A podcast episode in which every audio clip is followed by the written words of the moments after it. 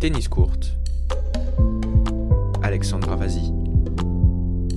Vainqueur, simple messieurs, de l'Open Quimper Bretagne occidentale 2021, l'Américain Sébastien Corda. Debout sur l'estrade, Sébastien Corda soulève le trophée. Quelques minutes plus tôt, il n'a fait qu'une bouchée de son adversaire en finale, Philippe Oransky, score final 600-600. Pourtant, la semaine n'a pas été si facile pour l'Américain, au bord de l'élimination, face aux Français Tristan Lamassine et Mathias Bourg. Sur le bord du cours, Marc Jiquel applaudit. L'ancien 37e mondial est co-directeur du tournoi depuis 6 ans. Moi, ce qui m'a impressionné sur Corda, c'est qu'il a su aussi élever son niveau de jeu dans les moments importants. parce qu'il était malmené, euh, j'en ai parlé avec Mathias, c'est vrai que sur les fins du deuxième set, où euh, il n'y a plus de déchets, il sert de mieux en mieux, euh, l'adversaire n'arrive pas à retourner les services, et, ça montre que les joueurs sont, très matures. À 20 ans, Sébastien Corda fait partie des espoirs du tennis mondial, surtout depuis son huitième de finale à Roland Garros en septembre. Mais d'autres gros poissons ont aussi mordu à l'hameçon de la ville portuaire, Lucas Pouille, Grégoire Barrère et Brandon Nakashima en tête. Le plateau est très très relevé parce qu'il n'y a pas de tournoi, il n'y a pas de tournée américaine et tout le monde joue très très bien. Pour que le, classement reprenne son cours, il faut un maximum de tournois. Parce qu'il faut savoir que là maintenant le, le, classement est gelé. Les joueurs prennent des points que quand en fait ils ont fait mieux que l'année passée. Donc euh, non, non, on est, on est content de, rester en, activité et que, les joueurs, eux, peuvent travailler. Un avis partagé par Sébastien Corda lors de la cérémonie de remise des trophées. Grâce à sa victoire ici, il a pu intégrer les 100 premiers joueurs mondiaux. Je voudrais remercier tous ceux qui organisent le tournoi.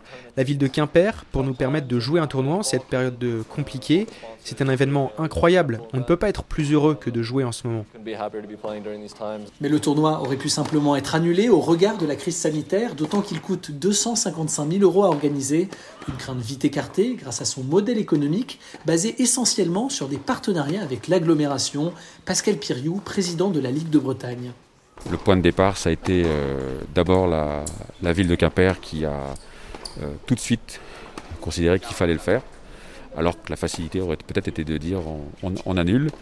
Euh, donc une fois que la ville était, partante, les organisateurs et Arzel en tête sont allés chercher le point de vue de l'ATP, le point de vue de la fédération et, des partenaires pour savoir si on pouvait réunir, était possible de réunir un tour de table financier pour assurer l'équilibre.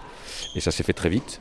La FFT a donc pris en charge 80% du prize money, car la Bretagne est une terre de tennis. Maintenir ce challenger à Quimper semblait indispensable aux yeux de Pascal Piriou, ancien président du club de tennis de Concarneau. C'est vraiment un écosystème très resserré, où les, gens sont tous, euh, sont tous en lien d'une façon ou d'une autre, et, où ils trouvent tout simplement plaisir à, se retrouver, alors ou c'est un terrain de tennis, ou sur un terrain de padel, ou... Euh, ou euh, dans un club pour regarder des matchs internationaux, des finales de Grand Chelem, euh, etc. Donc ça dépasse simplement la pratique sportive, c'est euh, un écosystème social où les, où, les, gens aiment se retrouver.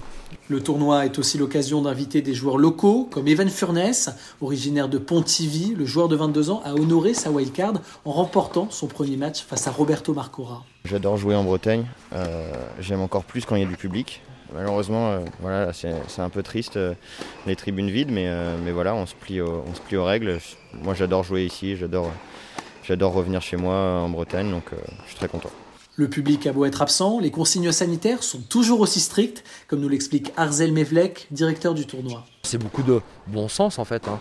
le masque, c'est du gel régulièrement. on, a, on a embauché une équipe de sécurité qui, qui est très stricte à l'entrée. Pas d'accred, euh, bah on rentre pas, on reste en attente.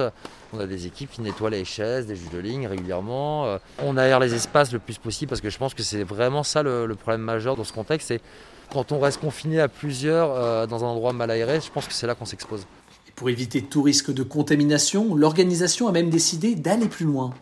Nous, on a généralisé les tests PCR. Et puis nous, c'est, bah, moi, c'est une fois avant, deux fois dans la semaine tous les Airbnb qu'on a loués pour notre staff extérieur, en fait, et eh ben, on vit que en vase clos. Moi, je vois pas ma famille pendant trois semaines.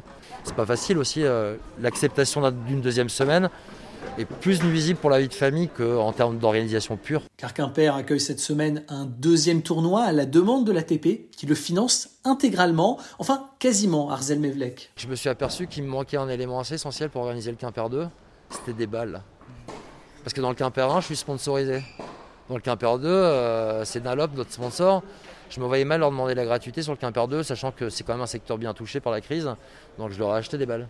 Mais ça fait pas partie de ma, ligne budgétaire habituellement, donc euh, c'est un détail qui compte quand même. Ce week-end, rendez-vous donc sur la page Facebook de l'Open de Quimper pour suivre les phases finales du tournoi.